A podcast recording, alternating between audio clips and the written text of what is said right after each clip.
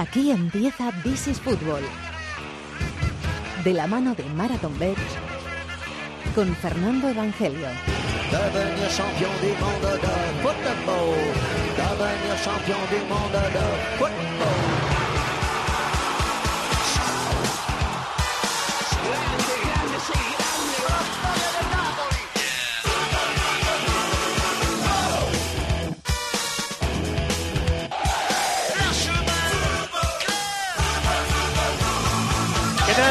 Al Rincón del Fútbol Internacional en la cadena COPE. This is Fútbol, capítulo número 354. La Copa de Asia que se está disputando en Emiratos Árabes Unidos estos días, comentada por Maldini.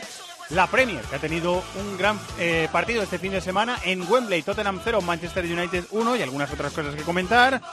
Italia, tenemos Copa y esta semana Supercopa entre la Juventus y el Milan y también una visita a un centro deportivo, centro de fútbol, donde estos días acogen a muchos equipos que hacen sus pretemporadas aquí en España. Ese es el menú de este DC Fútbol de esta semana, ni más ni menos. Está por aquí preparado David de la Peña. Hola David, muy buenas. Muy buenas, Fer. Está Chato en la producción, están Colchero y Bravo en la dirección técnica. Así que sin más dilación, aquí arranca el rincón del fútbol internacional en Cope, que se llama This is Football.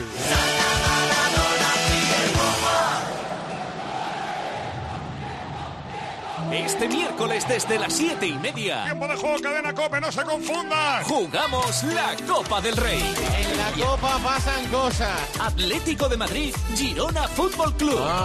Sevilla, Athletic Club de Bilbao. Se vuelve a atrever. Hay la aquí la fuerza. Leganés, Real Madrid. Muy buena. Hola, pero... Paco González, Manolo Lama y Pepe Domingo Castaño. El mejor equipo de la radio deportiva española está en Cope. Y recuerda, la información también continúa con Ángel Expósito y la linterna en Cope Más, Onda Media, Cope.es y la aplicación móvil.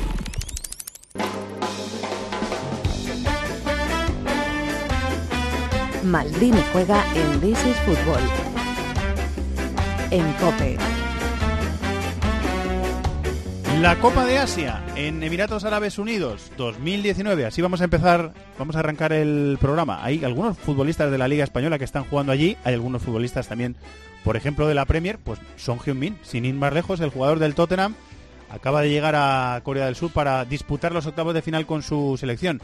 Hola, maestro Maldini, muy buenas, ¿cómo estás? Hola, ¿qué tal? Muy buenas. Aquí, de- bueno, la Copa de Asia la estamos disfrutando, ¿no? Todos los partidos es, es muy difícil ver todos porque porque ha habido casi tres diarios, pero bastante sí, y sobre todo los equipos importantes sí hay mucho que comentar, ¿eh? Sí, siempre hay cosas que, Siempre, que siempre. comentar.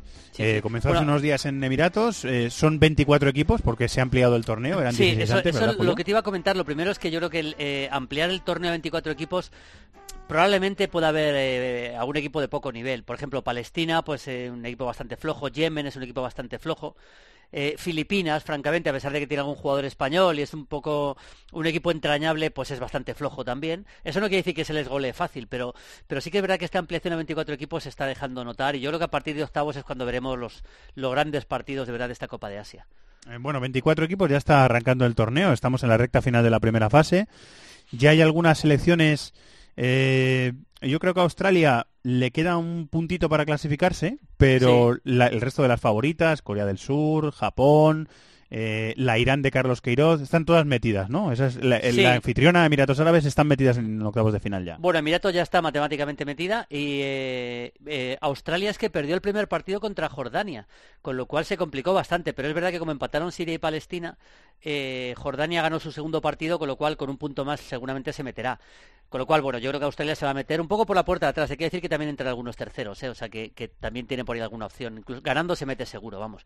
Los Y- cuatro mejores terceros entran en octavos de Exactamente, final. exactamente. también, sí. Con lo cual, bueno, yo creo que no ha habido ninguna sorpresa. Sí en resultados, con esa derrota de, de Australia contra Jordania, en un partido que Jordania estuvo muy atrás, cazó un gol en un córner y al final acabó ganando el partido ante una Australia que la verdad no está siendo un equipo demasiado poderoso. Me, me está gustando eh, Nabil, que es un chico que juega en Dinamarca. Chico bastante habilidoso, media punta, que está siendo de lo mejor de esta selección australiana, pero jugadores como Rogers, como Milligan, como Luongo, como Kruse, jugadores muy hechos realmente, de momento no están a su nivel. Yo creo que poco a poco se tendrán que ir, eh, que ir entonando porque es el actual campeón. Y de momento los... Ya, ya no eh, está Van Marwick en el banquillo, No, ya no fue el seleccionador de, de Australia en el Mundial de Rusia, ¿no? No, no, ya no está Van Marwick, no. Y luego eh, Irán, por ejemplo, ha ganado los dos partidos con bastante comodidad. Eh, bueno, sobre todo con bastante comodidad el, de, el primero de Yemen, luego el segundo contra Vietnam le costó un poquito más, pero en cualquier caso también lo acabó ganando Vietnam, que venía con una racha tremenda de resultados, lleva dos derrotas, está siendo un poquito el, el, el equipo que se esperaba bastante más y que no está respondiendo ni mucho menos, con lo cual está prácticamente fuera. Y luego, bueno, eh, ahora si quieres entramos en detalles. Eh, a mí me está gustando Qatar porque creo que eh, la evolución del fútbol catarí es importante. Luego te cuento algunas cosas que yo viví en Doha y con algunos jugadores que están en este en esta Copa de Asia y con el técnico con Félix Sánchez, el español. Pero Qatar yo creo que es un equipo que ha evolucionado mucho y se nota mucho incluso en las jugadas de estrategia también. Ha ganado los dos partidos. El primero le costó más. De hecho, estuvo a punto de ponerse 0-1 en contra, pero eh, por muy poquito anularon un gol en, que era fuera de juego al Líbano y luego al final acabó ganando 2-0.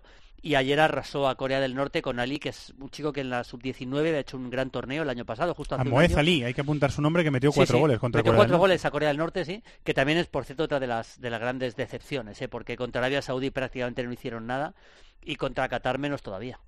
Eh, hay que decir, Julio, que llevan eh, muchos años en la Academia Spire, el gobierno Sí. de, de Qatar, eh, metiendo mucho dinero, mucha financiación, porque, claro, van a ser los próximos anfitriones del Mundial y quieren tener una selección que compita, eh, que por lo menos compita bien. Eh, y, el estilo de juego es muy asociativo, ¿no? Los ves jugar y intentan tocar mucho, salir jugando desde atrás, intentan fútbol asociativo, combinativo, es, es llamativo, ¿no? Ver jugar sí, a Qatar sí. también. El- yo he estado dos veces en la Academia Spire con el, con el director que es Iván Bravo, que es un español que estuvo en su día en el Real Madrid, estuvo eh, trabajando mucho tiempo, lleva ya tiempo allí en la Academia Spire. Hay muchos técnicos españoles. Hay muchos Bueno, no solo técnicos técnicos, españoles. fi- fisios y Sí, sí, todo, todo, todo, preparadores, todo, de todo, ¿no? Digamos que la base de todo es española, la base del trabajo en Qatar es española y vienen trabajando con los chicos, van haciendo eh, cribas lógicamente según van pasando las edades, pero ellos quieren armar un equipo muy competitivo para el Mundial de, de Qatar, lógicamente, para su Mundial. Yo me acuerdo cuando estuve allí la primera vez, hablé con, con Iván Bravo, tuvimos muchas conversaciones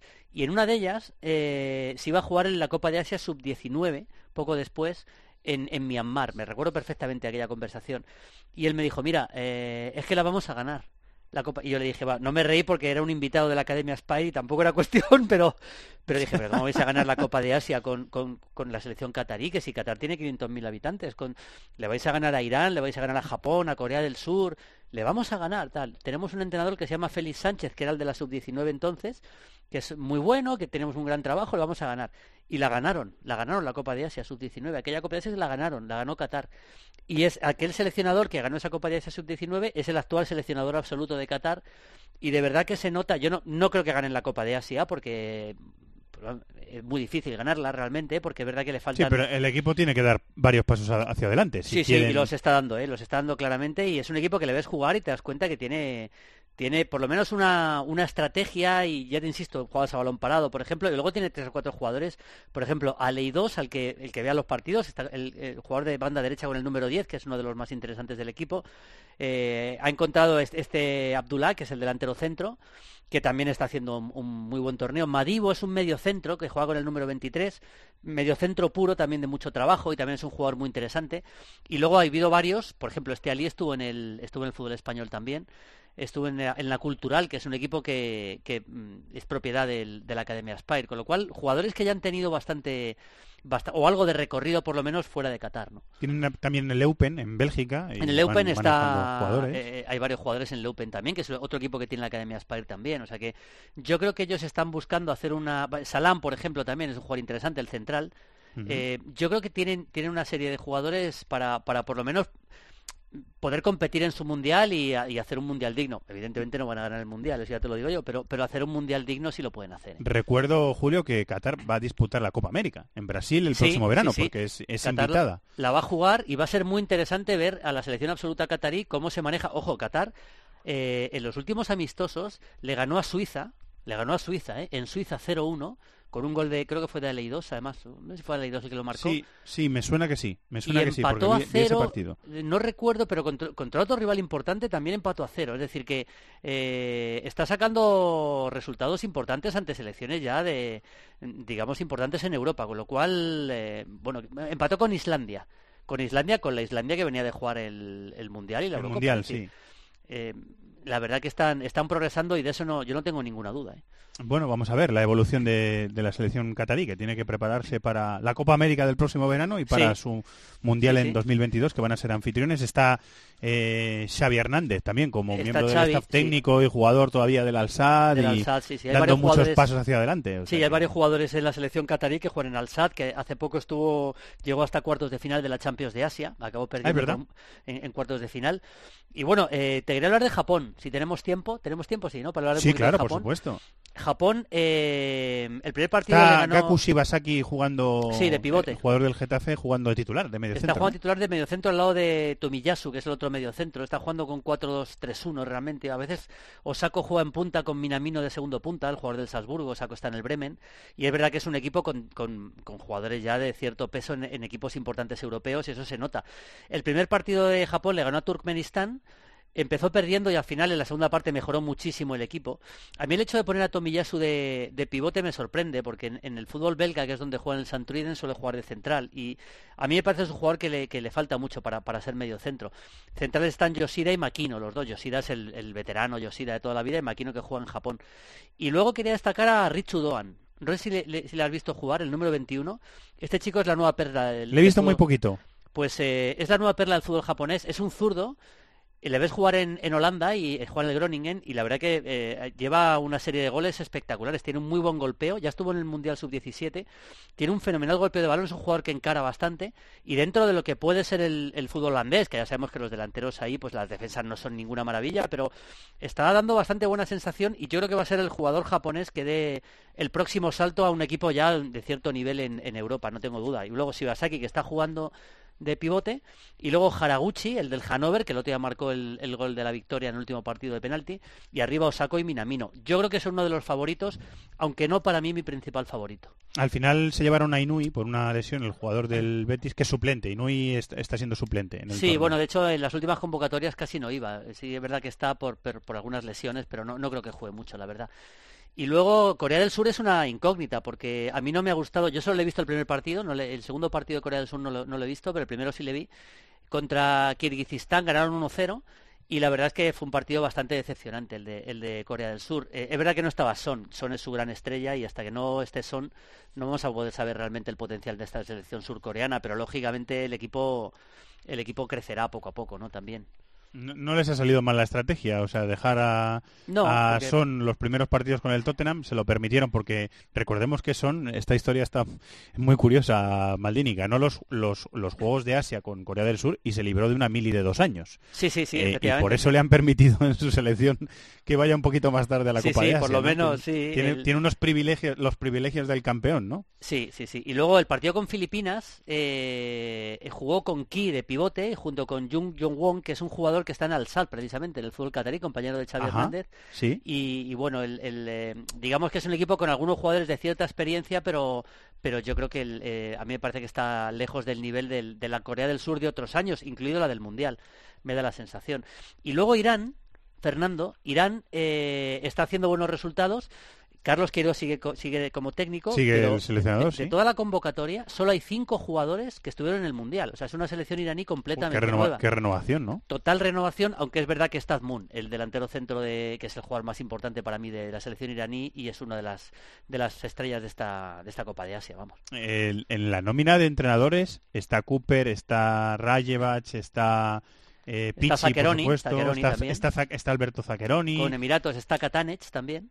Eh, Katanec, el esloveno. Katanec, Katanec el esloveno, está Lippi con China Está también. Lippi con China, o sea, ahí está, está bien, ¿eh? Deben- Sí, sí, no sí, deben es- pagar mal, quiero Ah, decir. bien, no, el, el fútbol asiático, bueno, lo sabemos, muchos técnicos han ido allí y el fútbol asiático paga muy bien y, y hay seleccionadores, está Ericsson, por cierto, con Filipinas es también. verdad, es verdad. Ericsson está con Eriksson es el Filipinas. seleccionador de Filipinas. Sí, sí, él metió a Filipinas. Es la primera vez que Filipinas juega una, una, una competición de fase final a nivel absoluto y, y bueno, eh, ha perdido los dos partidos, va a ser eliminada, pero bueno, para ellos siempre es un, es un progreso.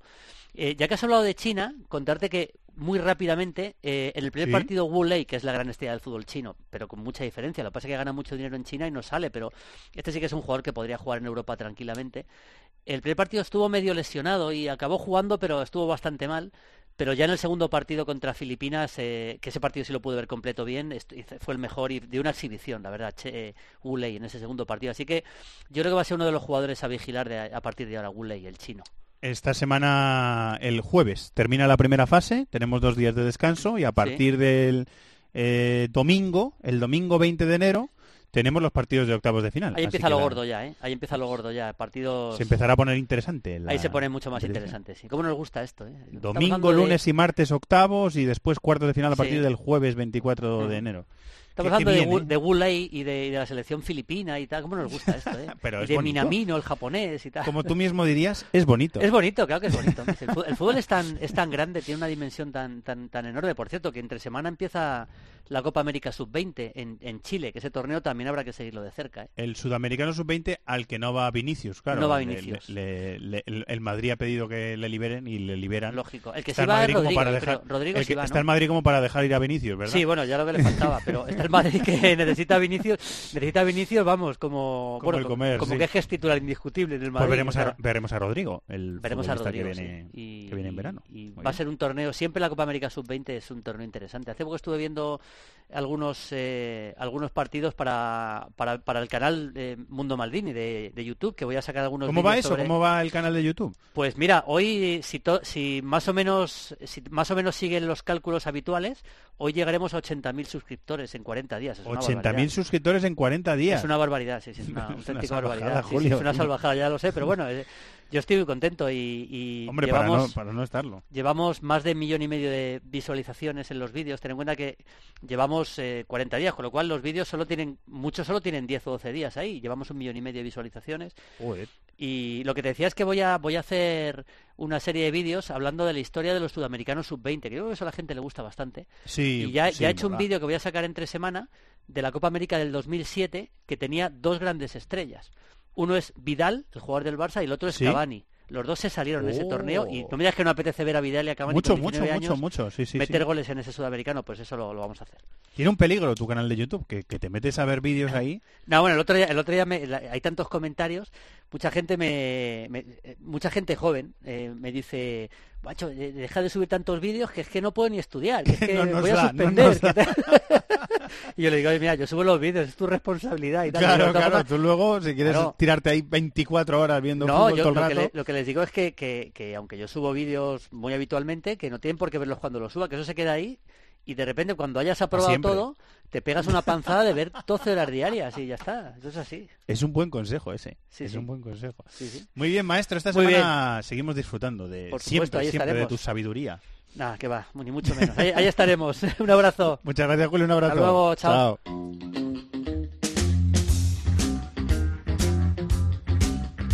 De la mano de Marathon Bet. This is Football.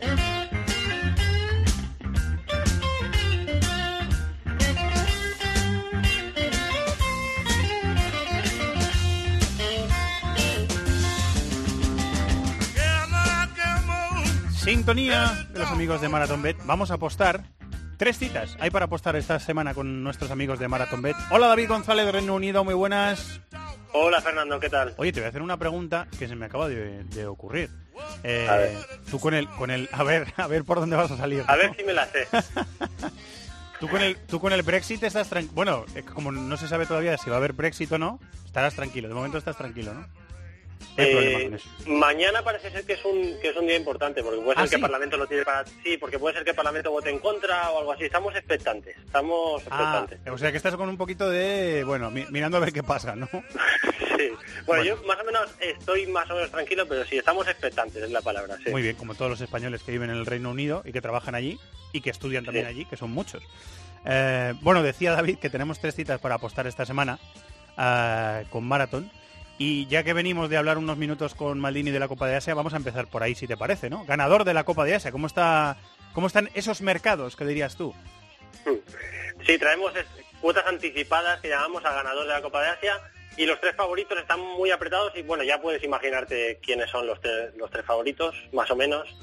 Eh, Corea es la favorita, tiene una cuota de 4 euros por euro apostado y luego vienen Irán con 4,10 y Japón 4,80. O sea, me sorprende que no esté entre los tres primeros. Es verdad que el primer partido lo ha perdido, y Claro. eso influye, pero me sorprende que Australia, que es la vigente campeona, no esté metida ahí. O sea, está, Pues, está más abajo. Australia está, de- está debajo de Arabia Saudí y todo ahora mismo. ¿Ah, sí? Está a 10 euros por euro apostado. ¡Hala, sí. qué fuerte! Pues Sí. me, me sorprende, me sorprende un poquito, pero bueno, por algo es. Las apuestas siempre marcan una tendencia muy, muy clara.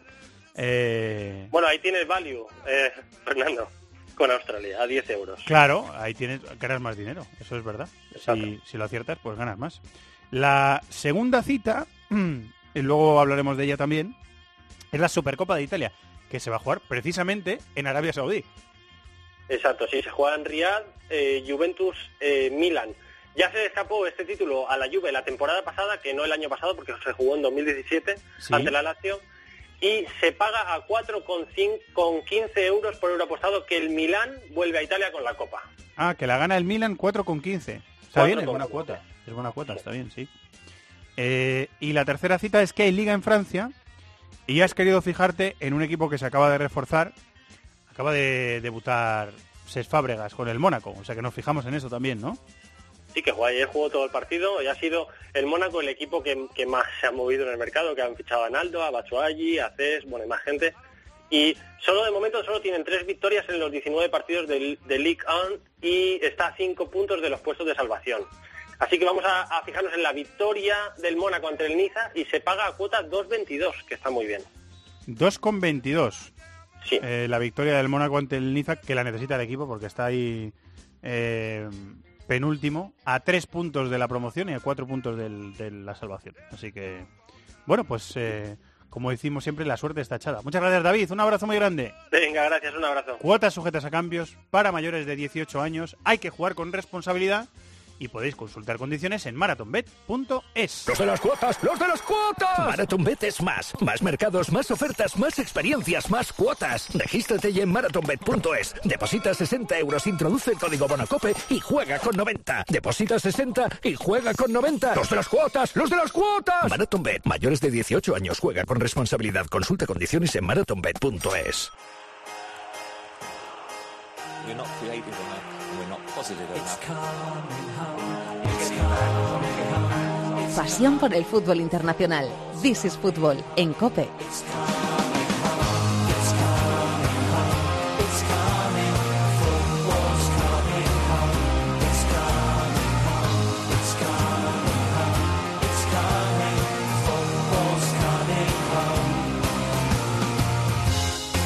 Aquí es donde normalmente entra la voz aterciopelada de Roberto Pablo y dice lo que ha pasado en la crónica de la jornada. Hoy lo voy a decir yo. Ha ganado el líder, el Liverpool, 0-1 al Brighton. Tenemos pendiente el partido del segundo clasificado, que es el Manchester City de Guardiola. Manchester City Wolverhampton, que se juega el lunes después de grabar este programa. Y está a nueve puntos del Liverpool el Tottenham. Vamos a hablar enseguida de ese partido. Tottenham 0, Manchester United 1. Otros resultados, Chelsea 2, Newcastle 1. El Chelsea está, está cuarto con 47 puntos. Eh, perdió el Arsenal 1-0 en el Olímpico de Londres con el West Ham. El Arsenal de Mary está quinto. Y ya empatado a puntos con el Arsenal. Ya está a 6 puntos de la Champions el United. ¿eh? Mourinho lo dejó a 11. eh, David, y está a 6 puntos. Seis, seis victorias en seis partidos. Seis victorias en seis partidos con el de Solskjaer, Copa. Cinco de Liga y uno de Copa. Vamos a hablar de, de eso. ¿Algún resultado más así llamativo? Pues el Watford de Javi Gracia, que es un equipo que ya me caía bien antes de ir a verles, pues ahora me cae todavía mejor. Crystal Palace 1, Watford 2. El Watford está séptimo. El Watford es el mejor de los mortales Sí. en la Premier, lo podríamos decir así, ¿verdad? Sí, y sí. ocupan puesto de descenso ahora mismo Newcastle, Fulham y Huddersfield. Newcastle 18, con el Cardiff y el Southampton un punto por eh, delante. Fulham 14 y Huddersfield 11. Hola Dani Gil, compañero, muy buenas. Hola, ¿qué tal, Fernando? Le No. decía ahora a Chato que no sé si quedaba un poco desfasado felicitar el año a 14 de enero, pero bueno, ahí queda. Feliz Eh, año ¿Es la primera todos. vez que hablamos tú y yo en antena o no? En antena sí. Entonces. Por privado no, pero en antena sí, así En- que nos bueno, felicitamos pues- también públicamente. Entonces, entonces está correcto, ¿no? Pues si es la primera vez, Sí, se permite. no Hasta junio. No sé dónde... ¿Sí, hasta junio? Digo yo, que, que si en junio eh, hablas con una persona con la que no has hablado los primeros seis meses del año, le puedes Ah, decir hombre, sí, feliz sí. año, ¿no? Claro. Y yo había escuchado hasta el 17 de enero, pero bueno. ¿Cómo hasta el 17? Lo dejamos ahí. ¿Quién lo, quién lo dice? Sí. ¿Quién, quién No ha lo dicho sé. eso? Eh, eh, La, la Organización Internacional de Felicitaciones. ¿Existirá? Bueno. Igual existe, ¿eh? Existe. O si no la inventamos. O si no lo inventamos. No, pero quiero decir, por- ¿te, te explicaron por qué el 17 de enero o, o te dijeron No, 17 no, no, y ya es que está? te lo digo de memoria, ¿eh? que me parece que lo escuché en alguna parte que a partir Ah, del vale, 17 vale. de enero ya quedaba un poquito raro lo de yo me, el- yo me habría, yo me habría re- rebrincado contra esa manifestación. ¿eh? ¿Por qué el 17? ¿Por qué? Sí. ¿Por qué el 17 y no el 25? Si, lo, si ha escuchado Dani en Inglaterra, allí conducen por la izquierda, tienen la libra y esas Mira, cosas, con lo cual mira, puede están a punto de salirse de Europa. a pirar, está muy bien matizado, sí. Hay que entender, hay que entender a la gente con sus circunstancias. Muy Somos bien. raros aquí en Inglaterra.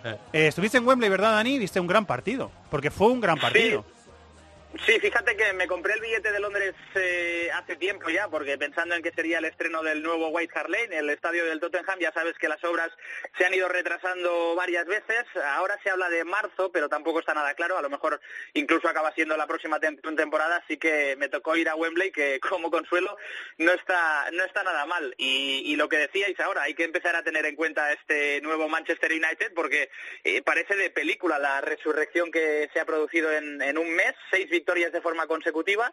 Eh, Solskjaer eh, ha hecho el mejor debut eh, en la historia del Manchester United eh, y lo que pone de manifiesto es que la destitución de Mourinho era, era un mal necesario para levantar a un equipo que, que no es diferente al que tenía el técnico portugués, pero sí que hay una enorme diferencia en lo que se refiere a la actitud, al compromiso y, en definitiva a las ganas de jugar, porque el United de hoy en día sonríe, se lo pasa bien en el campo y además se ha convertido en un equipo tremendamente sólido, fiable. No todo el mundo es capaz de, de ganar en Wembley como hizo ayer el equipo de Solskjaer, que poco a poco está consolidando a un once tipo muy estable. Al principio cuando llegó dijo que daría oportunidades a todos, pero eh, ahora está apostando por un once bastante eh, común, eh, con Matic, con Ander Herrera, con eh, Paul Pogba, que por primera vez diría aquí en Manchester estamos volviendo a ver a ese futbolista que, que tanto ilusionaba en la Juventus y arriba con, con muchísimo dinamismo. Está prescindiendo de Lukaku en las últimas jornadas, apostando por futbolistas de transición con Marshall, con Lingard, con Rashford, aunque ayer por encima del resto, Fernando, el nombre que destacó eh, sin lugar a dudas fue el de David De Gea, que hizo un partido monumental. Una de las imágenes eh, fue el abrazo final que recibió por parte de absolutamente todos sus compañeros. Incluso habían periodistas en rueda de prensa que después le preguntaron a Solskjaer si había sido la mejor actuación que había tenido De Gea en el Manchester United. Yo sinceramente no sé si está entre las tres o entre las cinco mejores, pero sin lugar a dudas. Lo llegó a comparar, perdona Dani, con Van der Sar y con, con es. grandes porteros, del, de- con Schmeichel, grandes porteros del Con club, ¿no? Eso es. Sí, lo comparó con esto, con estas dos figuras, con estos dos mitos de, de la historia. Dijo que, que probablemente está entre, entre esos tres mejores porteros eh, de la historia del, del Manchester United. Y también se acordó de, un- de una exhibición que hizo, creo recordar, hace un par de años de Gea en el Emirates eh, frente al Sí. Arsenal, un partido tremendo en el que hizo, no sé si fueron 16 o 17 paradas, más que en esta ocasión, pero sin lugar a dudas está, está siendo, bueno, un futbolista, o en este caso un- el portero decisivo para, para el Manchester United, que te decía, hay que tomárselo muy en serio porque ha alcanzado al Arsenal en la clasificación, tiene la Champions a tan solo seis puntos, algo que con Mourinho parecía mm, un imposible y que ahora da la sensación de que si tuvieras que apostar por un equipo eh, entre Arsenal, Chelsea y United para la cuarta plaza, probablemente por la inercia que llevan todos eh, te, te quedarías con el Manchester United. Eh, compañero de Movistar Plus, Guy Uzquiano, hola Guille, muy buenas. ¿Qué tal? Muy buenas a todos. Eh, gra- gracias por interrumpir la mudanza, eh, que me han dicho que estás de mudanza. Sí, sí, sí. Un poco liado, estás un poco liado, ¿no? Ahora mismo. Caja arriba, caja abajo. Madre mía, no te las ganancias, como dicen, como dicen en mi pueblo. Eh, que, que termine pronto, ¿eh? Y de la mejor forma posible. Sí, ojalá, ojalá. Eh, Guille, si decimos que el, el partido lo ganó eh, David De Gea, somos muy exagerados. Bueno, por lo menos ayudó a ganarlo. Eh, obviamente, si no se hubiera adelantado el United, por muchas paradas que hubiera hecho, no lo hubiera ganado. Pero, como decía Dani, se adelantó con esa jugada entre Pogba y Rashford y luego en la segunda parte el Tottenham se fue arriba, también obligado por un cambio de, por Sissoko, que se lesionó, entró Lamelas y que puso todo lo que tenía, metió a Llorente, que no es habitual en los últimos minutos también Pochettino, y la verdad es que en la segunda parte fue suya, mereció por lo menos empatar porque tuvo muchas ocasiones, pero De Gea estuvo impresionante. Yo, Eh, yo en el tema de De Gea quiero decir que Iba a ir ahí. aparte de, aparte de que él esté con más confianza en Inglaterra que en la selección, eso es indudable, le beneficia mucho el juego del United. Mm. El juego bajo palos, ahí es un maestro de Gea. Para mí el mejor portero del mundo bajo palos, por reflejos puros, que es como sacó- acabó sacando todas las pelotas que le llegaron. Luego en la selección, cuando tiene que salir, o en el juego aéreo, ya flaquea. pero bajo palos me parece que es un portero impresionante. Sí, pero ahí mejor. yo pondría un asterisco, Guille, que es que la diferencia entre hacer 11 paradas en un partido, ser diferencial para que tu equipo gane un partido importante, para tenerlo enganchado otra vez ahí a la lucha por, por pelear la Champions y tal, la diferencia de eso con hacer una parada en el Mundial, en 11 remates creo que le hicieron en el Mundial, hizo una parada, la diferencia es, Es abismal. es abismal. O sea, es, que, sí. es que es si fuera un término medio, no, no me extrañaría tanto, pero a mí, David, me, la, la situación de De Gea comparándola club-selección me parece muy, muy llamativa. Es, Yo- es un misterio. Hombre, Yo, yo compro mucho lo que dice Guille, que son dos estilos de juego muy diferentes. Es verdad que Solskjaer yo creo que está jugando de otra manera, aunque contra el Tottenham es verdad que claramente sale a, a replegar y a contragolpear y ahí eh, en la defensa está más atrás y se pueden dar estas situaciones como se dieron Está en más protegido, parte. pero, pero estando más protegido hace 11 paradas. Sí, sí, eh, pero es, es verdad que sí que son paradas de reflejos, de, de estar bajo palos, de Algunas con el pie, algunas con el pie, exactamente. Y es verdad que en la selección española eh, también es verdad que en el mundial a España, precisamente en este último, casi todos los remates que le hacen son muy limpios. O sea, son eh, el delantero tiene cómo pensar, llega muy cómodo a zona de Mm. remate. Esas también son más difíciles de parar, ¿no? Entonces, cierto. bueno, eh, puede influir, eh, desde luego el, el juego influye, pero yo creo que también hay algo ahí emocional, que, que Sí, él ya sí. se ha echado raíces en Manchester, se siente ídolo, que tu entrenador te compare con Schmeichel y Van der Sar, que con todos mis respetos a De Gea, eh, ese es un cami- o sea, Camino que tiene que- tiene que- que recorrer. que tiene que eh, recorrer, sí. Eh, Sí, sí, sí, o sea, sí. palabras mayores, ¿eh? Eh, Pero ya simplemente que tu entrenador te, te eleve hasta esos altares, ¿no? Mourinho llegó a decir que era el mejor portero del mundo sin discusión. Y, y ese, ese reconocimiento público en la selección no lo ha tenido. Entonces ya hay también, eh, a nivel psicológico es más difícil jugar. Dani, tú estás cerca de, de, de Gea normalmente. ¿Quieres decir algo de esto?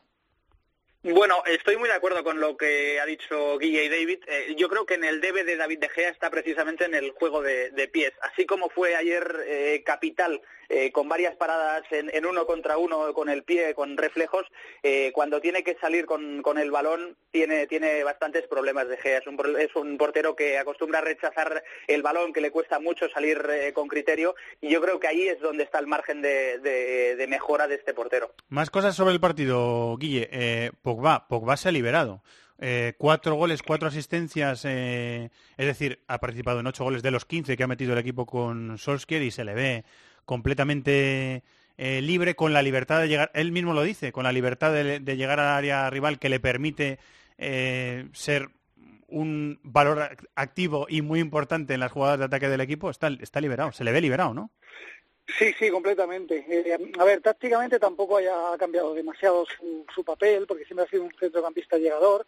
En el cuadro 3-3 juega a la izquierda de Matic, pero es sin duda el que tiene más libertad para llegar. Anders más ayuda a Matic. Pero yo creo que es un cambio anímico, un cambio de, primero, querer demostrar que el anterior entrenador había un enfrentamiento muy visible ahí, y segundo, eh, bueno, que eh, las críticas que había recibido desde su llegada a Manchester, que como decía Dani, quizás nunca había sido el de la Juventus, él las quiere revertir. Un jugador que estaba a punto de salir y que ahora es quizás el más en forma de toda la Premier. Pero más que con el aspecto táctico, que insisto, está llegando mucho, en posiciones de remate, con esa zancada que él tiene, para mí es un tema sobre todo anímico. Eh, aquí voy a poner otro, otro asterisco. Yo creo que con Pogba se ha, eh, se ha sido muy injusto en la crítica y se le ha encasillado en un, en un eh, tipo de jugador que, que él no es. Eh, al final ha habido momentos en los que Pogba parecía eh, poco menos que un trotón en el centro del campo, que tiraba de físico solamente y que tenía buena capacidad para llegar, sí, pero que no era un futbolista muy fino ni un futbolista con buen, eh, buen tacto con el balón. Eh, el pase que le pone en profundidad ayer a Rashford, quiero decir, no lo hace cualquiera. Me da la sensación, ¿eh, No, David? Yo es que creo que hablamos de que a nivel técnico es, es una de las grandes figuras del fútbol mundial. Lo que pasa que yo creo que sí que se Pues le ha... la imagen que se tiene de Pogba es totalmente, con... creo, ¿eh? en Yo- general. Yo, lo que he percibido, sin embargo, y eh, en lo que estoy de acuerdo, es que a lo mejor es un jugador con poca regularidad en los dentro de los partidos. O sea, que, que esa calidad técnica que él tiene no consigue que, que esté pesado Claro, ¿no? eso es durante, es durante distinto. 90 minutos. Eso es muy diferente. lo- yo eso sí lo he percibido en cuanto a crítica e incluso creo que eso ha pasado. O sea, lo que pasa que, bueno, a mí me da la sensación de que, por supuesto, anímicamente está liberadísimo, que, que yo creo que esto es fundamental para hablar de lo que está pasando con Pogba, pero también a mí me da la sensación de que no solo él, muchos otros jugadores muy importantes del Manchester United están teniendo una cosa ahora que no tenían con Mourinho Mourinho y es un papel concreto. O sea, yo a mí me ha, me ha dado la sensación de que el paso de Mourinho por el Manchester United quizás ha, ha infravalorado a su plantilla y siempre ha intentado adaptarse a los rivales. O sea, es que iba a visitar al, al Barley y, y ponía a Fellaini de medio centro porque el rival tenía a Bows y había que frenar el juego directo, a- que eres el Manchester United, ¿no? Entonces, Sí. lo que está haciendo Solskjaer es que, vale, Matis es siempre mi pivote, Ander Herrera mi interior derecho, Pogba mi interior izquierdo con recorrido, puedes pisar al rival, y esto lo está haciendo todos los días. Y, y salvo en este partido, en este partido no lo ha hecho, como decías antes, pero en los cinco partidos anteriores, las cinco victorias anteriores de Solskjaer, el equipo sale a mandar. Sí, O sea, sí, sale a pero dominar, eh, es, a someter es el al primer rival. partido contra un equipo, yo creo que técnicamente a lo mejor Mejor. mejor, que él, Sí, sí, sí. Y, y hace variaciones, pero dentro de la no, misma... no lo estoy criticando, solo, solo matizo que los cinco partidos anteriores de Solskjaer el equipo quería mandar. Claro, pero es lógico porque Había un cambio de tú- registro. Tú, tienes a lo mejor 25 partidos en la liga que tienes que jugar así. Luego, igual tienes que adaptarte, como pasó con el Tottenham. El Tottenham, últimamente, eh, con el cambio de sistema, está jugando muy bien eh, con pelota en campo rival. Y lo que hizo Solskjaer fue adaptarse. Puso a Lingard encima de Harry Winks, a Rashford y a Martal muy abiertos para atacar el espacio, los tres centrocampistas muy juntitos. Obligaban a los laterales a, a- a quedarse también Exactamente, fue una adaptación eh, que tuvo lógica. También vimos, por ejemplo, a Mata, si no recuerdo mal, en el campo del Bournemouth en lugar de Lingard para adaptarse a un plan de partido donde ibas a tener que tener más balón. Está haciendo variaciones puntuales, ¿no? Pero el día a día del Manchester United es- ya es más reconocible y las estrellas saben lo que tienen que hacer cada domingo. Y yo creo que eso es que beneficia en, en un equipo grande. ¿Cómo lo ves, Guille? Sí, totalmente. Yo creo que también va en el, en el haber de un entrenador ir adaptándose a cada partido. Y es verdad que en este no fue tan ofensivo, no fue tan protagonista con el balón, pero es que estaba visitando al Tottenham, que es uno de los mejores equipos de la Premier. Así que yo entiendo que, que se protegiera un poquito más, que cediera la iniciativa al rival y también explotara la, la contra porque la tiene con, con los jugadores ofensivos que tiene en el campo. Ah, Yo estoy viendo también un- una cosa en los laterales y es que eh, por las características de Young, de Valencia, cuando jugaba, de Luke Shaw, tienen mucha tendencia a irse para arriba y ahora están mucho más contenidos. Yo creo que es una indicación también de Solskjaer. El, bueno, no que no nos volvamos locos, la, la defensa sigue siendo el punto débil del equipo, Sí. aunque inclu- incluso Lindelof ha mejorado, ¿eh? está jugando con mucha confianza, está jugando bien, pero bueno, ha querido protegerse también Solskjaer y así como en los primeros partidos no había dejado la portería a cero, en los últimos tres, dos de Liga y uno de Copa, ya sí que lo ha conseguido, así que es un punto interesante también a su favor. El número uno de la lista para eh, ser entrenador del United eh, puede ser que siga siendo eh, Mauricio, de hecho yo creo que sigue siendo Mauricio Pochettino, pero ha sonado este fin de semana, Dani, eh, Southgate, el seleccionador inglés, por una información que eh, manejan los compañeros del Daily Telegraph, que suelen, ser, suelen estar bien informados, eh, que dice que el United sospecha que Pochettino se va a quedar o tiene muchas posibilidades de quedarse en el, en el Tottenham a partir de verano. ¿Qué se dice por allí de eso? Sí, como bien dices, eh, fue una información que empezó a, a circular ayer, la posibilidad de que Gareth Southgate eh, se convierta en el eh, próximo entrenador del Manchester United. Eh, a Solskjaer le preguntan constantemente en rueda de prensa si se ve más allá de estos seis meses y él siempre es muy cauto, siempre dice que tiene claro cuál es su papel, que él ha venido y ha Bueno, firmado hasta el Recordamos, junio. Dani, que tiene contrato con el molde. O sea, nos explicó Sí. en este programa, en, en el programa que hicimos en Nochebuena, nos explicó Alex Cranings, el portero hispano-belga del molde, que les había confesado Solskjaer que él tenía que volver en verano. O sea, que si quiere el United eh, retenerle, tendrá que hablar con el molde. Eh, mm, Yo no sé, yo no sé hasta qué punto al United le puede llegar a interesar. Es que, a ver, llevamos solo. Claro, claro, en el caso de que le, la- inter- si en el la caso de que le dinámica continúa interese, igual- claro, en el caso de que le interese.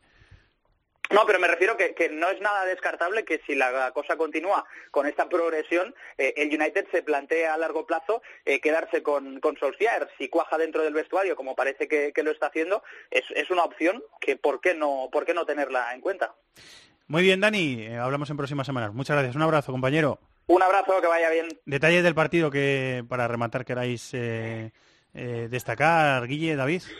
No, yo, yo de esto que estáis hablando del entrenador, eh, comenté en la retransmisión en Movistar que cada vez más se desmitifican los entrenadores, primero de mano dura, cada vez más triunfan los entrenadores, eh, bueno, que se acercan al jugador y que intentan tranquilizar el ambiente, que creo que es lo que ha aportado Solskjaer, y luego la experiencia. Eh, el ejemplo de Guardiola primero en el Barça, de Zidane en el Madrid, otros ejemplos que hemos conocido, y ahora Solskjaer, que sí, había entrenado en Noruega y al Cardiff, pero no era Mourinho, por supuesto, y no era Pochettino y no era Antonio Conte. Bueno, pues llega y tomando medidas naturales, eh, sin alterar mucho el orden, dando cariño a los jugadores, resaltando sus virtudes, intentando esconder sus defectos, al final acaba haciendo un buen papel, ¿no? Obviamente hay que esperar para ver si se queda en el cargo, pero a mí no me extrañaría que a poco que lo haga bien, y eso es meterse en Champions, pudiera seguir Solskjaer en el cargo. Te dejo que termine la faena. Muchas gracias, Guille. Muy bien, un abrazo a todos. ¿Algo más que comentar, David? A mí me está gustando Solskjaer. Son solo seis partidos, ¿eh?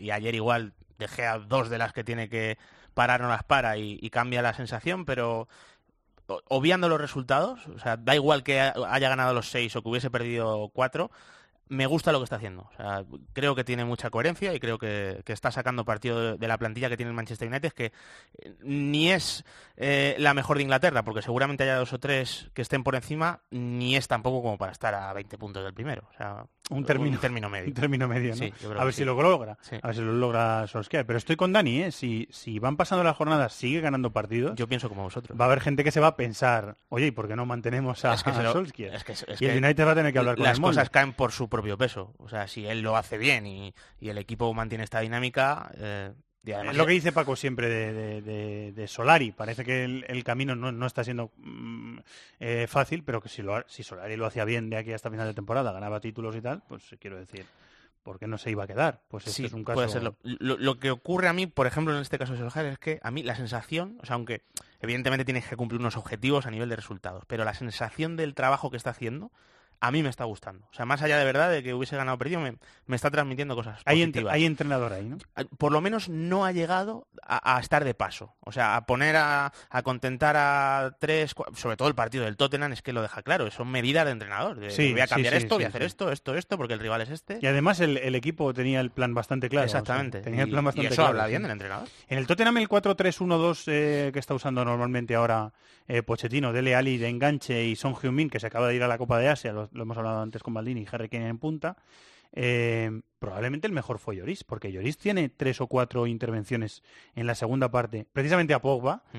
eh, y en la primera yo creo que hace alguna parada también. en la primera también, Lloris, pero, sí. pero yo la- las tres de arranque de la segunda parte que mantiene al equipo en el, que sujeta al, al equipo en el partido, me parecieron también providenciales, así que tampoco es descabellado decir que Lloris fue el mejor del Tottenham, ¿no? O- Sí, bueno, yo, yo sí, porque luego es- verdad que en ataque se repartió mucho la responsabilidad, porque ya en la segunda no, no digo que hicieran mal partido ni Sí. Ni Son, ni- Sí, sí, pero que el que más que fue destacó importante. yo creo que fue el Sí, portero. ¿eh? Sí, sí, es que el Manchester United con poco balón agredió bastante al Tottenham, Sí, supo, sí. supo cómo atacar. Si le hacían, los puñales le hacían daño. Sí, sí. Cuando lanzaban a, a, a Rashford y a Martial, los lanzaban ahí a contra, Totalmente. contra los centrales, les, les hicieron daño. Volvió Bertongen, que había Sí. estado lesionado. Es una buena noticia para Sí, Pochettino. totalmente, había estado que ha tenido problemas atrás. un tiempo. Muy bien, pues esto es eh, la Premier. Queda por jugar todavía el Manchester City, el segundo de la clasificación. Vamos a por Italia, venga.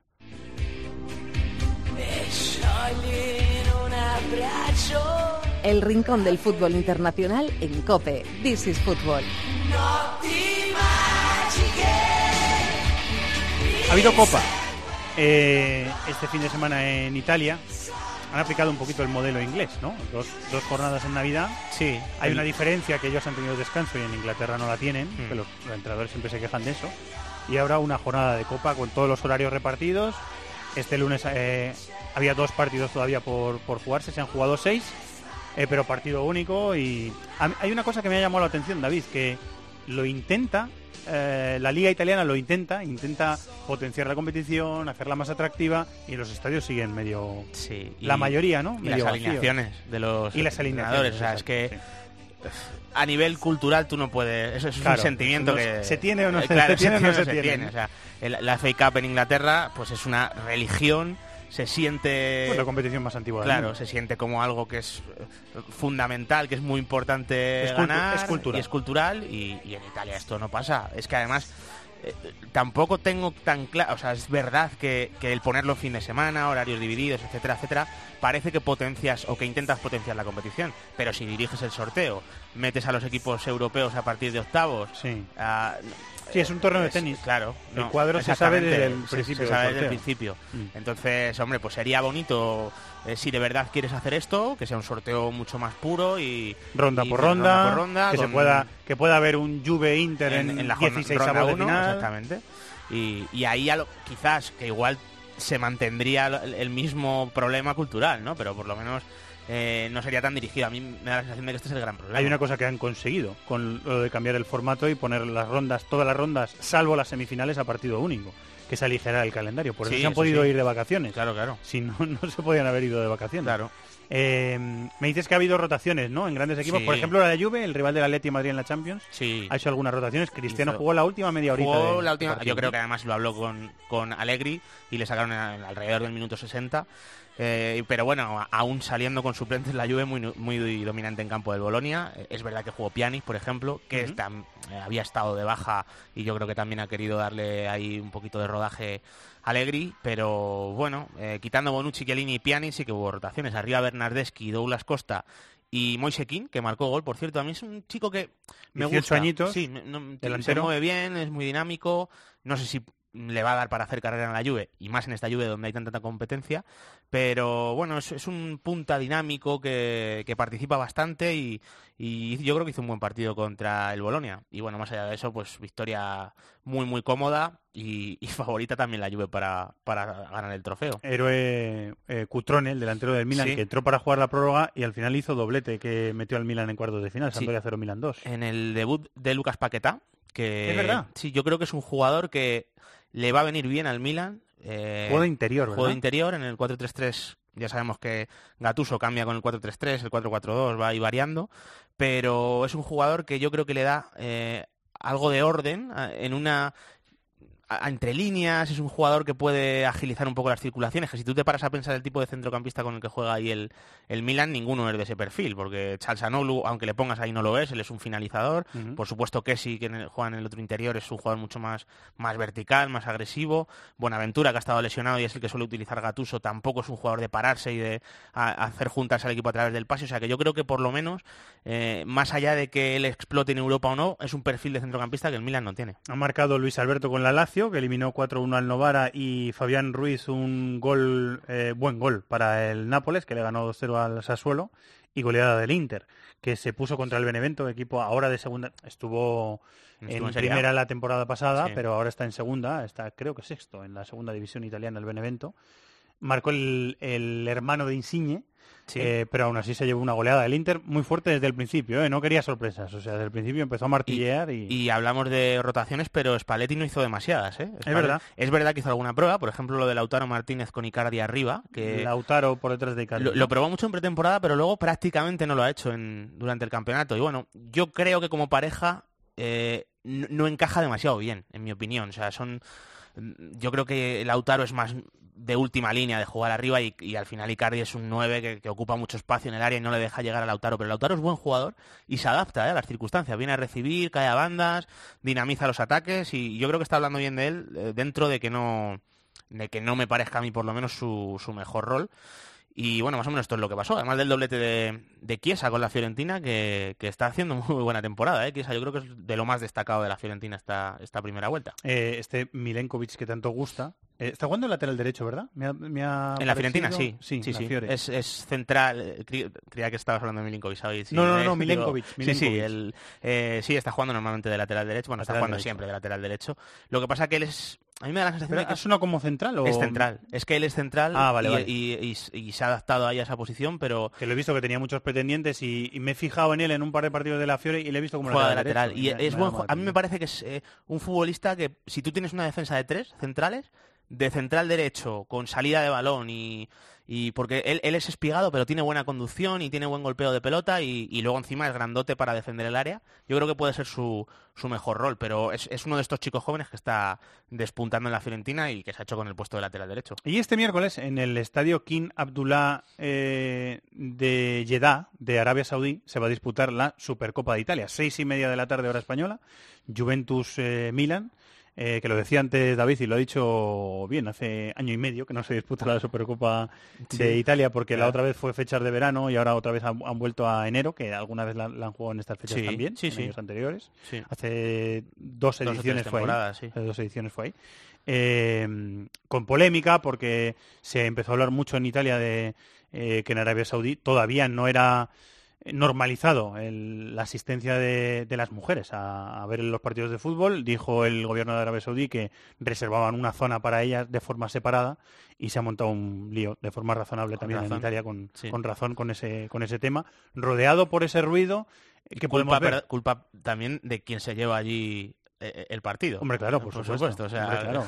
o sea, dentro de que esté fatal que eso suceda, la encima la federación eres tú el que lo llevarse la es- Supercopa de España a Marruecos, que creo que la Federación Española no ha quedado muy contenta con esa experiencia, pero lo deciden, lo deciden y lo hacen, y en este caso es igual. O sea, Quiero decir. Bueno, pues sí, pues es un, un marco en el que te molesta hablar de fútbol realmente, sinceramente, que pasen estas cosas. Pero bueno, dentro de lo futbolístico, eh, yo imagino que, que, bueno, imagino, es evidente que la Juventus es eh, muy favorita, pero también me- imagino un escenario de partido donde el Milan eh, pueda estar relativamente más cómodo dentro de que su rival tenga mucha más calidad, porque va a ceder la iniciativa, va a defender muy juntito en campo propio, eh, no va a tener que asumir demasiados riesgos y, y ahí vamos a ver si, si el Milan consigue competir. Pues yo me imagino que ese es el escenario de partido que va a dibujar Gatuso, claro. Muy bien, vamos a ver. Eh, Hay que estar pendiente de la Juve, que es el rival del Atleti en la Champions. Estaremos eh, pendientes. El rival, por cierto, del, del Madrid en la Champions, que es el Ajax, ha jugado la Florida Cup, que es un torneo amistoso en, en Orlando. El primer partido lo ganó, eh, lo ganó o lo per- ya no me acuerdo si lo ganó o lo perdió. Me parece que lo perdió en penaltis con Flamengo y con Sao Paulo consiguió ganar y consiguió ganar con los titulares y además bien. O sea que iremos hablando también de los rivales de, de la Champions. El Lyon está mal, el rival del Barça Sí. en la Champions está mal. sí. El Olympique de Lyon que ha caído en Copa de la Liga. En... Siempre decimos lo mismo, pero cuando Liga se hace el sorteo, hasta que se juega el partido, pasan muchas cosas. Muchísimas cosas, sí, sí, muchas cosas. Mira, precisamente eh, de Lyon, de Liga Francesa, de fútbol francés, vamos a hablar. Estás escuchando This is Football en Cope. On veut faire de moi ce que je suis pas. Hum, hum. Mais je poursuis ma route, je me perdrai pas, c'est comme ça. Vouloir un Compañero Len Negri, Gol Televisión, Bein Sports y muchos otros medios más. Feliz año, compañero, ¿cómo estás? Feliz año a todos, eh, gracias, todo bien, todo bien, empezando el año despacito. ¿eh? Que decíamos, eh, Alen, que el Lyon está tocadillo, ¿eh? Lyon está, ahora mismo está mal, el equipo de Sí, Genesio. El Lyon no se puede medir el Lyon a nivel emocional, quizás es el equipo más desequilibrado que hay. eh.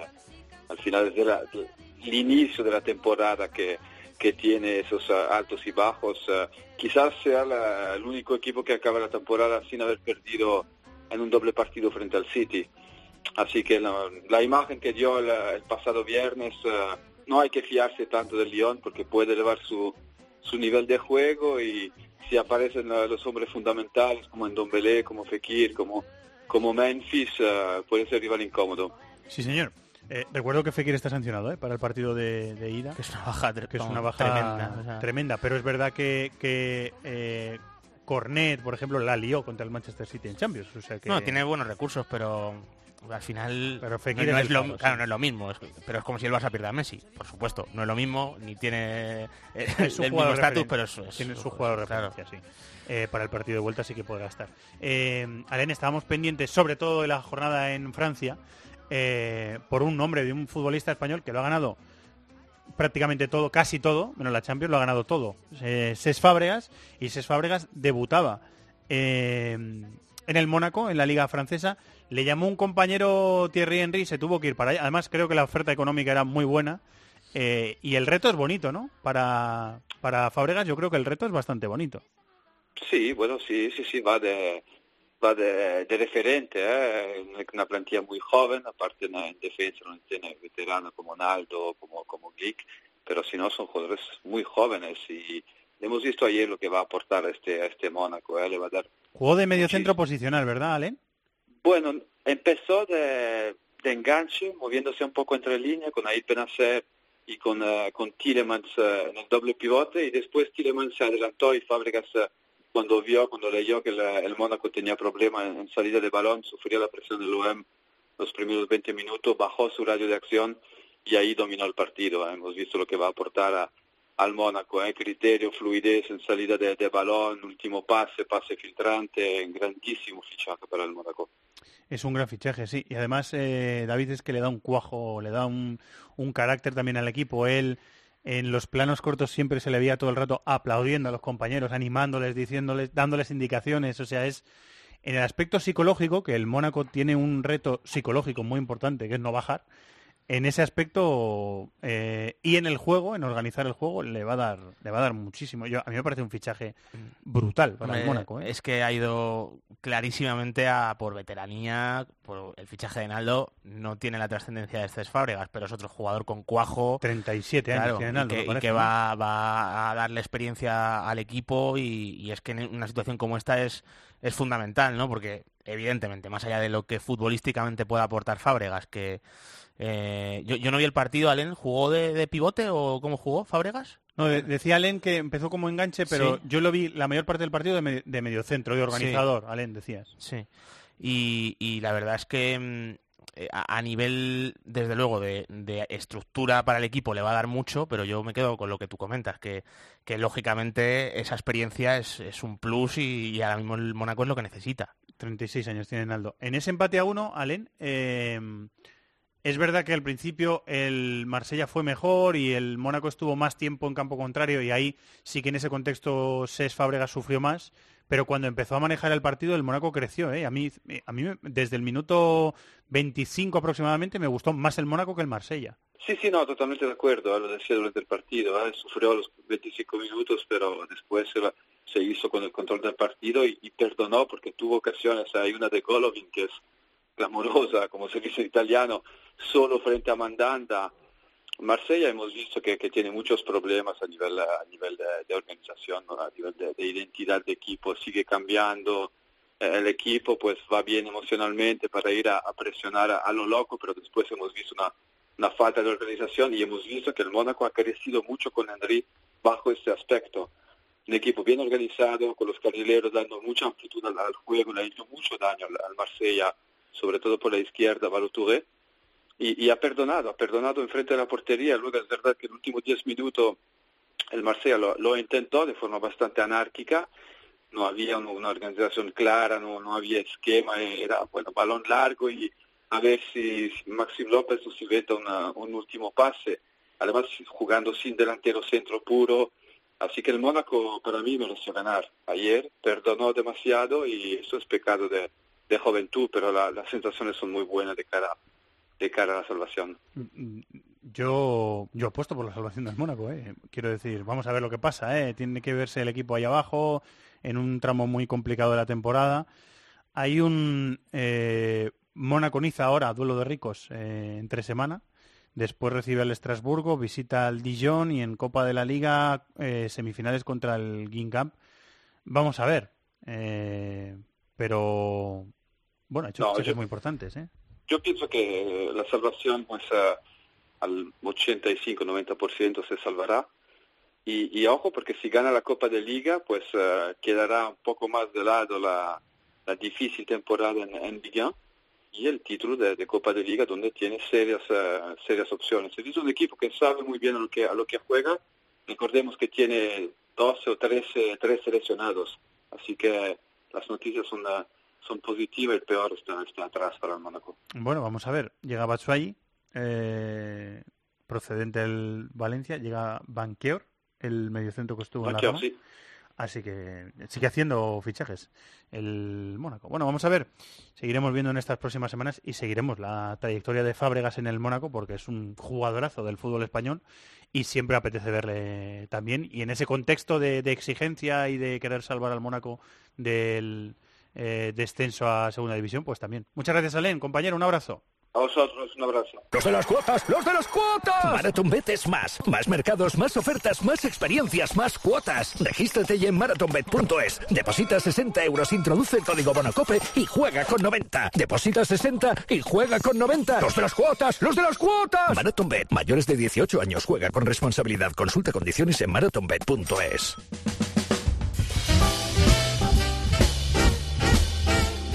Pasión por el fútbol internacional. This is Fútbol en COPE.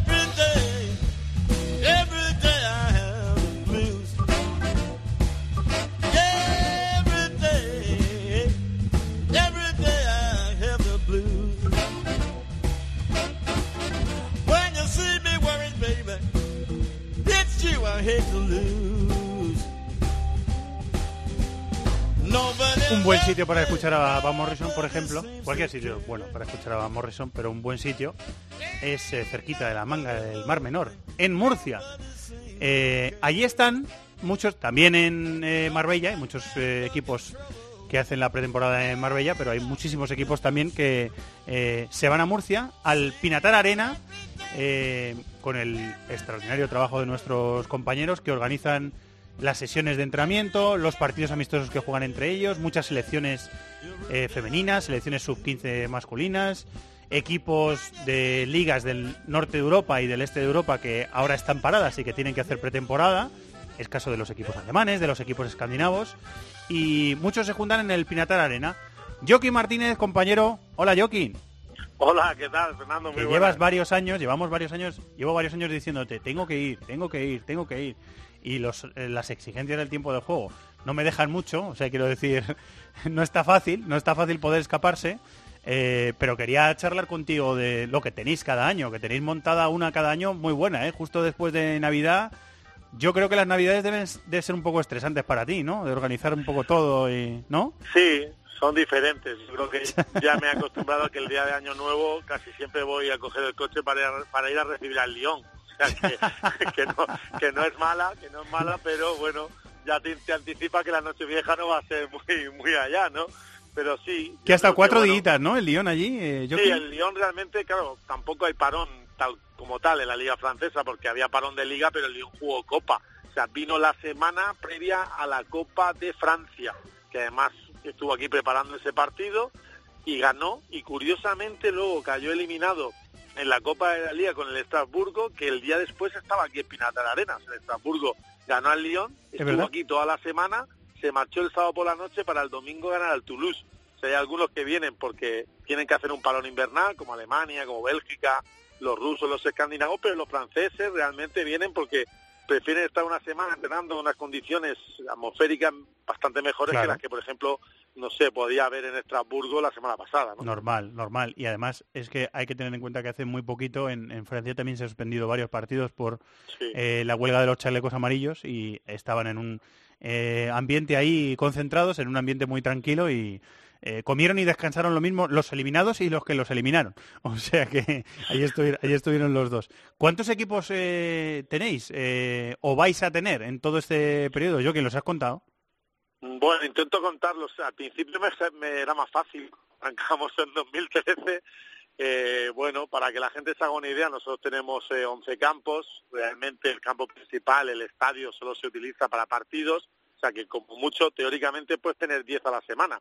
Esta semana hemos tenido 14 de 7 ligas distintas porque bueno, al final van cuadrando los horarios, va cuadrando todo, o sea que unos 10 por semana te sale que de aquí a marzo va a haber más de 70 y que el año pasado hicimos 125 concentraciones y 198 partidos. O sea, es una auténtica barbaridad que por suerte vamos creciendo y haber tenido en una misma semana algo que era muy difícil de conseguir, 14 equipos y que haya primera división de Bélgica, primera división de Alemania, primera división de Francia, de Italia, primera división de China y también eh, algunos de segunda división, sea cinco o hasta seis, porque han llegado los suizos, seis primeras divisiones, cinco europeas y una asiática, pues es realmente complicado, pero bueno, poco a poco vamos creciendo, va habiendo más campos, los- el césped está muy bien y se hacen días como pues, el partido del lleno a hoy, con 22 grados de temperatura al mediodía, aquí en Murcia, en San Pedro del Pinatar, pues eso también ayuda un poquito. ¿eh? En un ambiente también, imagino, Joaquín, mu- muy relajado, porque los equipos están, eh, muchos de ellos en, en pretemporada, ese, Sí. ese ambiente de trabajo eh, reducido en un espacio muy acondicionado para que ellos eh, tengan todas las comodidades posibles.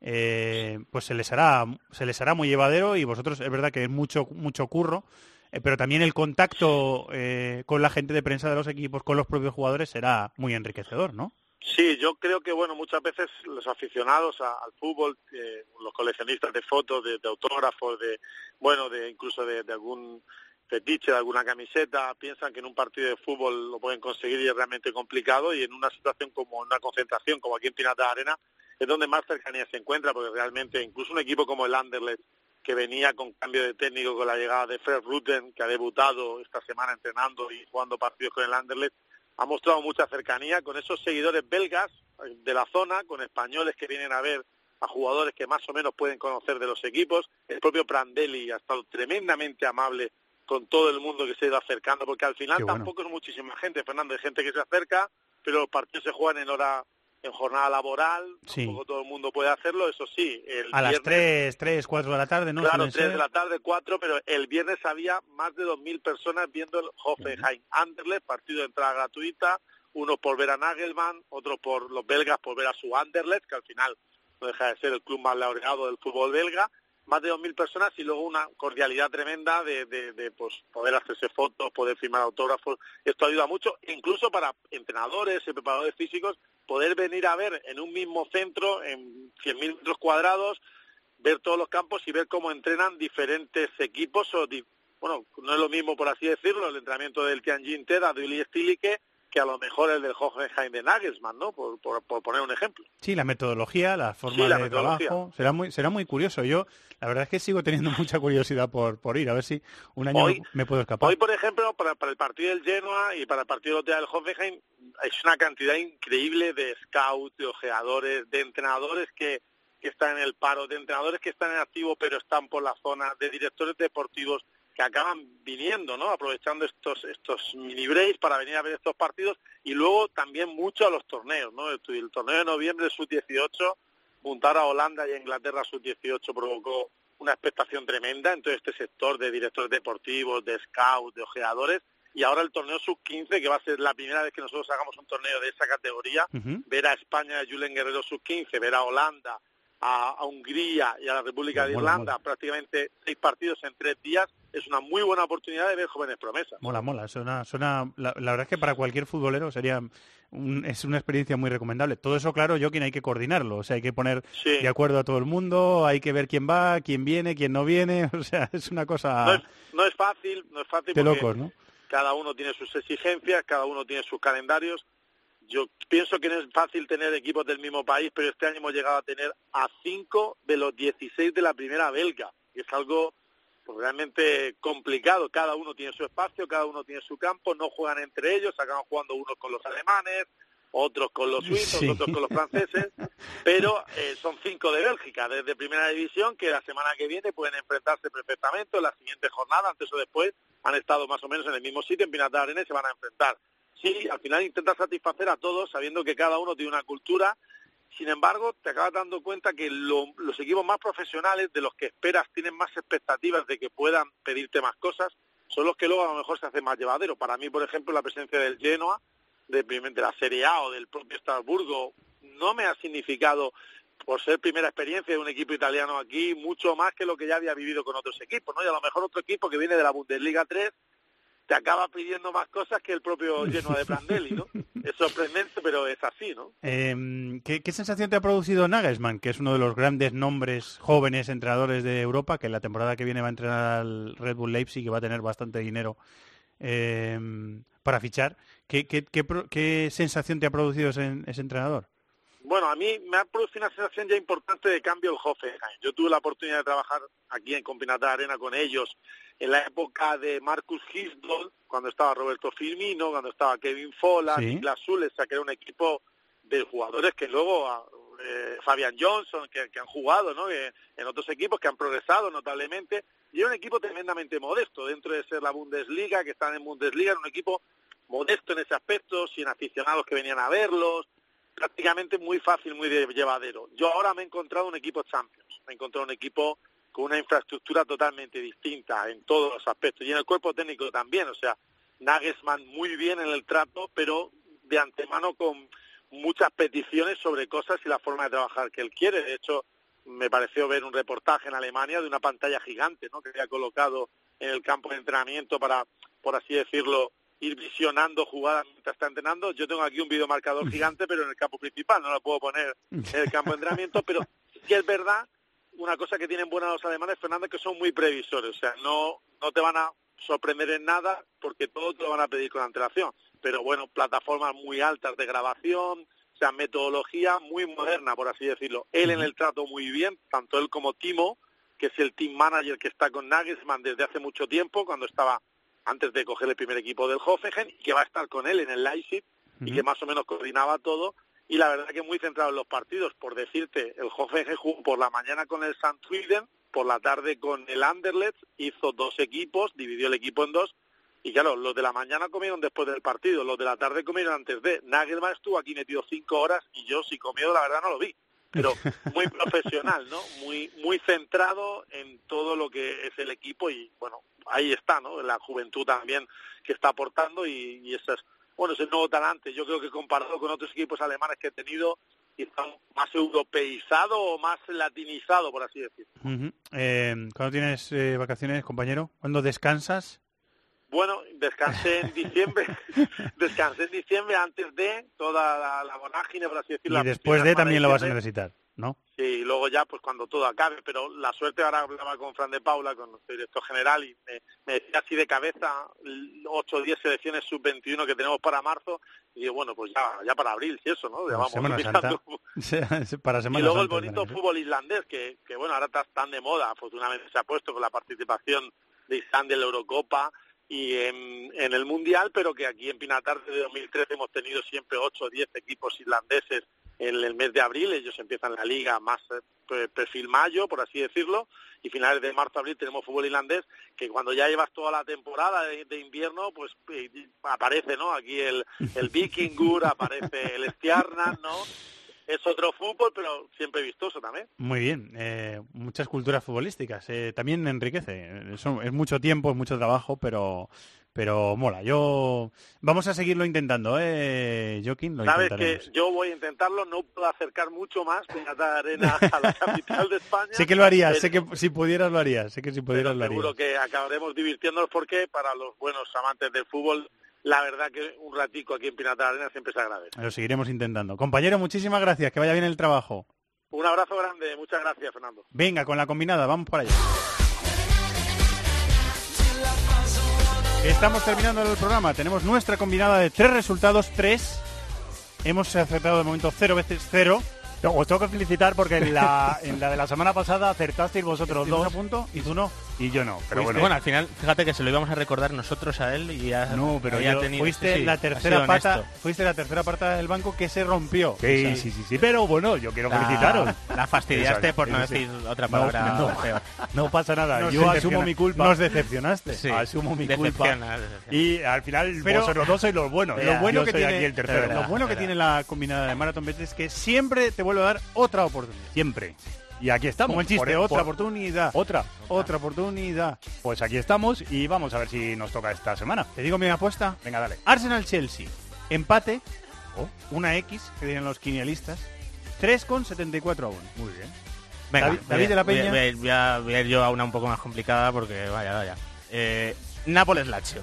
Yo digo que gana el Nápoles 1-0.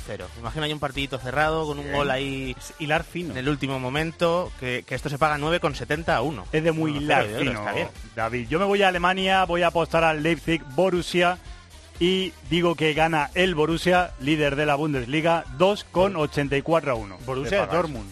De Dortmund. Te dirán, el líder. Te dirán algunos puristas que el Borussia es el Mönchengladbach. Muy bien, Que el- pues que el, Borussia Dortmund es Dortmund, ¿verdad, David? Sí. ¿Se dice?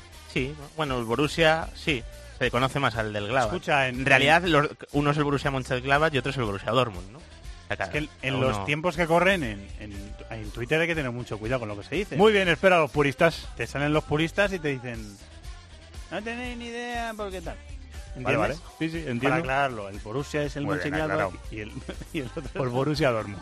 Eso es para 2,84 a 1, os he dicho. ¿Y si, y, si ¿Y si llegara el momento en el que acertamos las tres? Pues si tú pones un euro, te llevarías 103 euros por euro Qué apostado. pasta. Un día nos va a tocar, ¿eh, amigos? Lo sé. Un día nos va a tocar. No perdemos la fe. A ver si perdemos- no falláis. no perde- estamos enfocados. Estamos estamos, casi. estamos centrados. Y un día va a salir. Bueno, como siempre decimos, cuotas sujetas a cambios. Para mayores de 18 años hay que jugar con responsabilidad y podéis consultar condiciones en marathonbet.es. Nos vamos, venga. ¡Los de las cuotas! ¡Los de las cuotas! MarathonBet es más. Más mercados, más ofertas, más experiencias, más cuotas. Regístrate ya en marathonbet.es. Deposita 60 euros, introduce el código Bonacope y juega con 90. Deposita 60 y juega con 90. ¡Los de las cuotas! ¡Los de las cuotas! MarathonBet. Mayores de 18 años. Juega con responsabilidad. Consulta condiciones en marathonbet.es.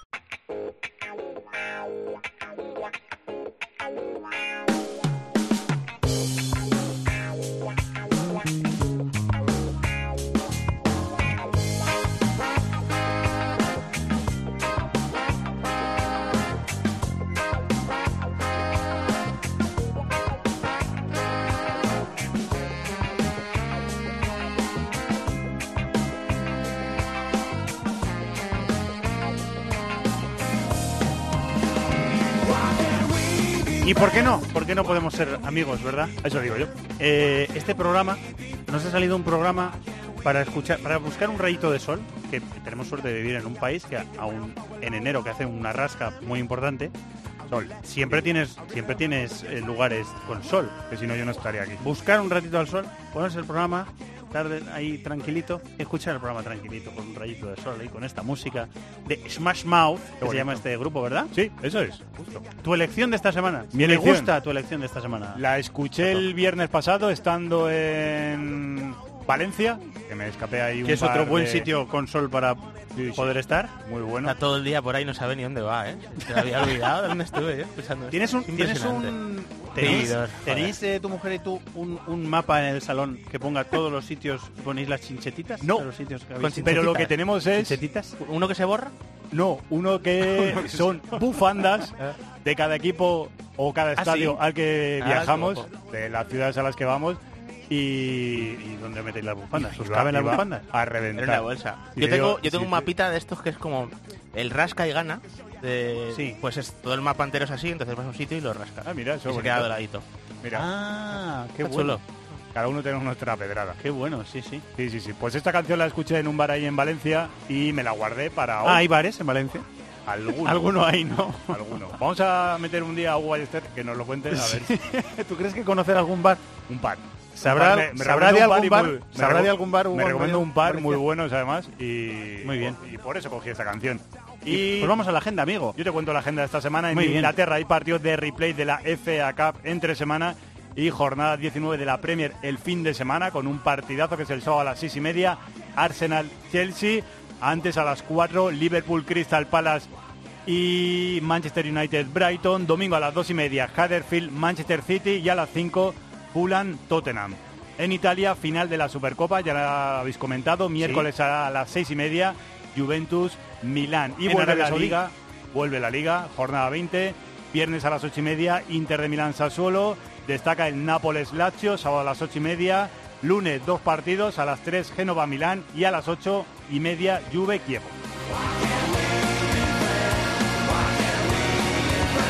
Bundesliga jornada 18 que la abre el Bayern de Múnich, es el viernes a las 8 y media en casa del Hoffenheim. Sábado a las 3 y media Bayern Leverkusen Borussia Mönchengladbach, no Borussia normal, que sería el Borussia Dortmund, el Borussia bueno, es lo que te digo, El es Borussia, el Borussia pata negra. El, el, el, El, el el bueno. cinco Jotas. Ahí A las seis y media, Leipzig, Borussia Dortmund, que no es el Borussia bueno, cuarto contra No, está bien, está bien, está bien aclararlo.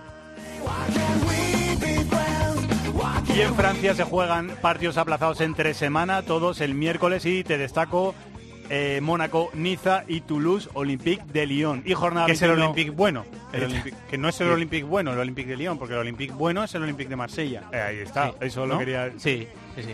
Sí, pues bueno, te voy a decir. eh, la, la jornada 21 el fin de semana, viernes a las 9 menos cuarto, Lille, Amiens, sábado a las 5, Paris Saint Germain, Guingamp, cierra la jornada el domingo a las 9, ojo, San Etienne, Olympique de Lyon, esta vez, cuarto Sí. contra tercero. Eh, eso es un derby. Derby de... El derby del Ródano. Del Goban. Me encanta. El derby de Dugon. Dulgun. Ha estado todo bien, eh, pero no es Leipzig, es Rasenball Sport Leipzig. Está bien. ¿No? Pero ¿sabes lo que hago? Yo lo digo y esperando a que Ah, vosotros que escuchéis y co- no, No, no, completéis, no, no, luego no corrijáis, com- ah, completéis. Luego vendrán las críticas. Estabas atento. Rasenball Sport para que la UEFA se crea eso de que no es de Red Bull. O sea, que decir, vamos a hablar de todo también. O sea, si, si, si metéis un tema, si me metéis un tema, me Vamos meto. a- ¿Eh? Adiós. ¿Algo más, eh, Chato? De verdad, adiós. Muy bien, muchas gracias. eh. Gracias, Rasenball. Un abrazo. Hasta la semana que viene. David. Y muchas gracias a todos por estar ahí. A Bravo y también al señor Colchero por la dirección técnica. A Chato por la producción y a todos vosotros que sois los que cada semana, todas las semanas, nos dais vida, queridos amigos. Durante toda la semana programación de deportes de COPE y como siempre decimos, la mayor oferta de podcast de la radio española. Aquí en COPE, de deportes y de no deportes. Muchas gracias a todos por estar ahí. Que disfrutéis de la radio de la vida. Hasta la semana que viene. Adiós.